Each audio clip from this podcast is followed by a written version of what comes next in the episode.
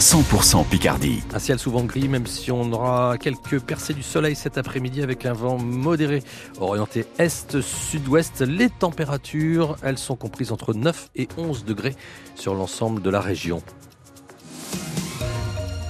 Les infos Florent Vautier, les agriculteurs de la Somme visent la grande distribution ce midi. Après avoir bloqué les accès de deux plateformes logistiques d'Auchan au nord d'Amiens pendant près de 24 heures jusqu'à ce matin, ils sont désormais sur le parking du magasin Leclerc de Rivry.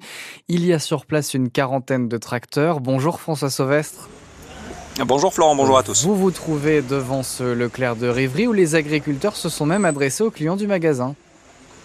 Euh, oui Florent, il y a euh, un petit peu plus de 15 minutes maintenant, une annonce euh, pas banale, inhabituelle en tout cas, qui a résonné dans les rayons de l'hypermarché, de point ouvrez les guillemets.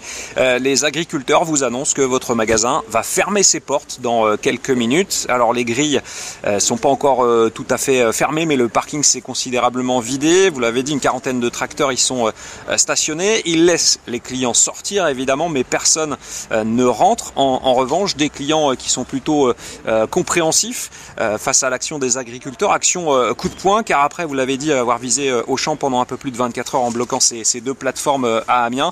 les agriculteurs, un groupe principalement constitué d'éleveurs, s'attaquent donc à un autre groupe, Leclerc, pas de jaloux, disent-ils, même si le distributeur n'a en fait pas été choisi totalement au hasard, parce que quand vous leur parlez du grand patron du groupe, Michel-Édouard Leclerc, ces agriculteurs répondent en une phrase seulement, c'est un profiteur.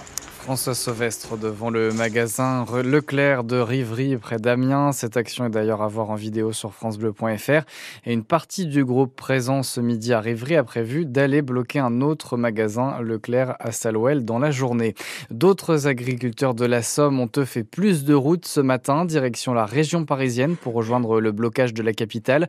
Ils sont actuellement sur l'autoroute A1 près de l'aire de Chenevière, c'est juste avant l'aéroport de Roissy.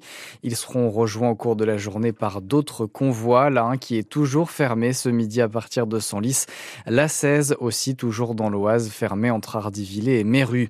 Pour répondre à ces revendications des agriculteurs, le gouvernement a promis pour aujourd'hui de nouvelles mesures. On ne sait pas si elles seront annoncées par Gabriel Attal lors de sa déclaration de politique générale à 15h cet après-midi devant l'Assemblée nationale. Vendredi, il a déjà mis plusieurs mesures sur la table, notamment l'abandon de la taxe sur le gazole non routier. Des habitants de Gerbini doivent désormais composer avec des maisons inhabitables. Trois maisons percutées par un camion transportant des betteraves après une sortie de route samedi midi dans cette commune de l'Est de la Somme entre Rouen et Montdidier. L'une d'entre elles menace de s'écrouler, les deux autres sont totalement éventrées. Jean-Marc et Annie Babot n'étaient pas chez eux samedi au moment de cet accident. Ils sont rentrés en urgence de Moreuil et ont découvert les dégâts.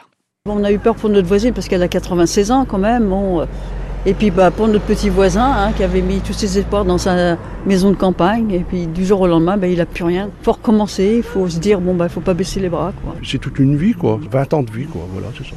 Et vous voyez, là, ce qui est terrible, là, c'est parce que pour le moment, on n'en a pas réellement conscience, mais peut-être que petit à petit, ça va venir, c'est que je ne peux pas récupérer les affaires de mes enfants quand ils sont nés, tout ça.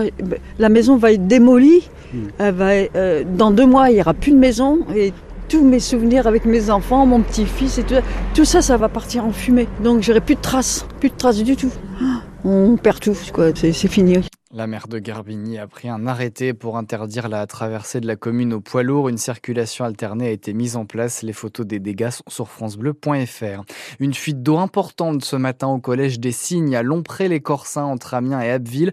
Les pompiers sont intervenus peu avant 8 heures. Cela touche le rez-de-chaussée et le premier étage de l'établissement qui accueille près de 300 élèves. Certains ont pu retourner chez eux avant le début des cours. Une centaine est accueillie actuellement à l'intérieur. Les agents de police mobilisés pendant les JO de Paris cet été vont bien avoir une prime spécifique. C'est ce qu'annonce dans une lettre adressée à ses agents le ministre de l'Intérieur Gérald Darmanin. Cette prime ira jusqu'à 1900 euros. Nestlé et d'autres industriels ont bien purifié de l'eau contaminée afin de continuer à vendre de l'eau en bouteille. C'est ce que révèle ce matin une enquête de la cellule investigation de Radio France. 30% des marques sont concernées. Tout provient d'un signalement d'une salariée auprès de la répression des fraudes. Et puis en Ligue Magnus de hockey sur glace, les Gothiques affrontent Chamonix ce soir. Les Amiénois sont sixième au classement de la Ligue. Coup d'envoi de ce match à 20h05.